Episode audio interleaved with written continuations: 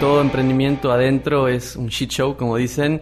Eh, hay desafíos y crisis eh, diariamente. Creo que una startup de hardware y con la complejidad que tiene el nuestro es más aún que una startup de software, porque acá imagínate que hay tantas cosas que pueden salir mal en la fábrica, en la línea de producción, en la distribución, hay barcos que están distribuyendo nuestros productos a través del mundo, el software, eh, el marketing, producto, los productos son físicos, pueden fallar en el mundo real, o sea que sí, las crisis son diarias.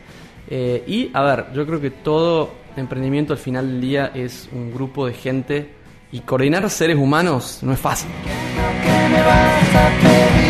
Si quieres saber de verdad cómo es Silicon Valley, los latinos que están acá te lo cuentan en el Tercos.com.